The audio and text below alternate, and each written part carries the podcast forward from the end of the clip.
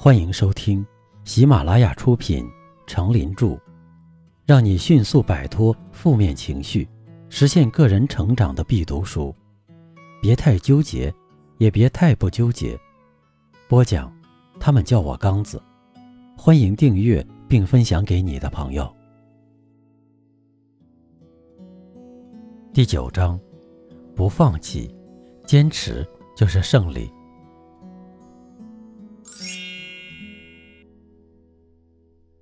第八篇，挫折面前保持微笑。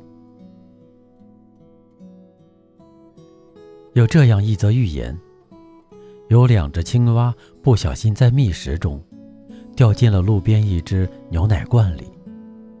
牛奶罐里的牛奶已经不多了，但却足以让青蛙们体验到什么叫灭顶之灾了。一只青蛙想：这下完了。这回是死定了，这么高的一只牛奶罐，我是永远也出不去了。于是，他很快就沉了下去。在看见同伴沉没于牛奶中的另一只青蛙，并没有一味的沮丧放弃，而是不断告诫自己：上帝给了我坚强的意志和发达的肌肉，我一定能够跳出去。他每时每刻都在鼓起勇气，鼓足力量，一次又一次奋起跳跃。生命的力量与美就展现在他每一次的搏击与奋斗里。没过多久，他突然发现脚下粘稠的牛奶变得坚实起来。原来他的反复跳动和践踏，已经把牛奶变成了一块奶酪。不懈的奋斗和挣扎，终于换来了自由的一刻。他从牛奶罐里轻盈地跳了出来，重新回到了绿色的池塘里。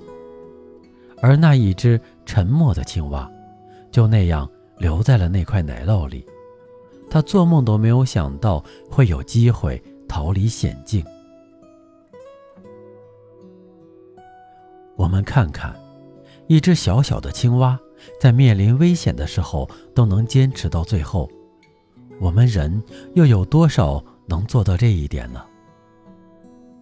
我们在生活中所遭遇的各种各样的困难挫折，就像是压在我们身上的泥沙，只要我们以锲而不舍的精神将它抖落掉，然后站上去，泥沙就变成了成功道路上的垫脚石。堪称是全日本足以向世界夸耀的国际大音乐家、著名指挥家的小泽征尔先生，之所以能够取得今天著名指挥家的地位，都是他参加贝桑松音乐节的国际指挥比赛带来的。在这之前，他是不被任何人所知道的。他决心参加贝桑松的音乐比赛。来个一鸣惊人。经过重重困难，他终于充满信心地来到欧洲。但一到当地后，就有莫大的难关在等待他。他到达欧洲之后，他的手续不齐全，这么一来，他就无法参加期待已久的音乐节了。他尽全力积极争取，没有就此放弃。经过重重争取，终于在两星期后，他收到美国大使馆的答复，告知他已获准参加音乐比赛。这表示他可以正式的参加贝桑松国际音乐指挥比赛了。参加比赛的人总共有六十位，他很顺利的通过了第一次预选，终于来到正式决赛。此时，他严肃地想：“好吧，既然我差一点就被逐出比赛，现在就算不入选也无所谓了。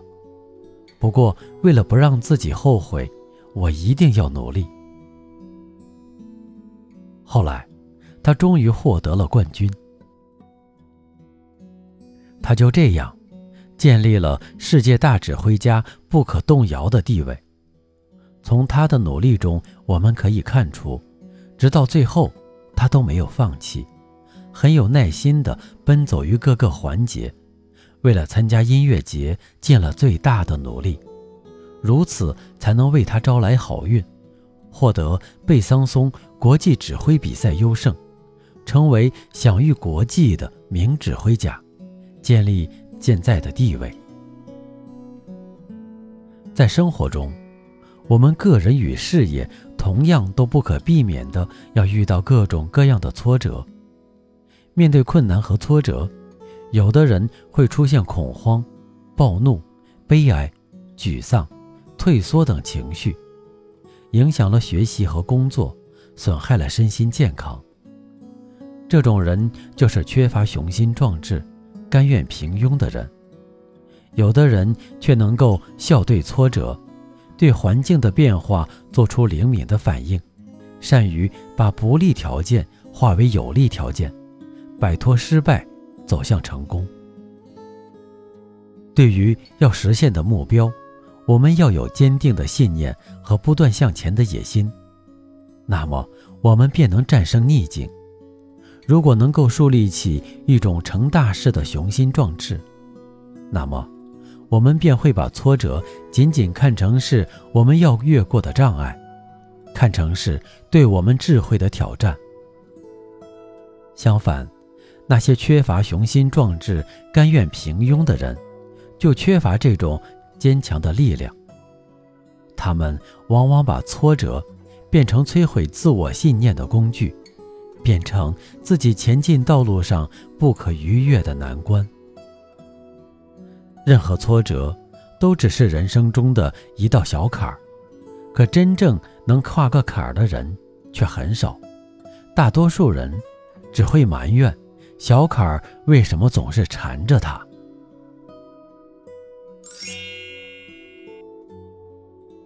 不纠结的智慧，艰难困苦，玉汝于成。困难可以练就人的素质。提高人的才干，磨练人的耐性及承受能力。只要你能坚持不懈，困难自会低头，成为磨练我们坚强性格的磨刀石。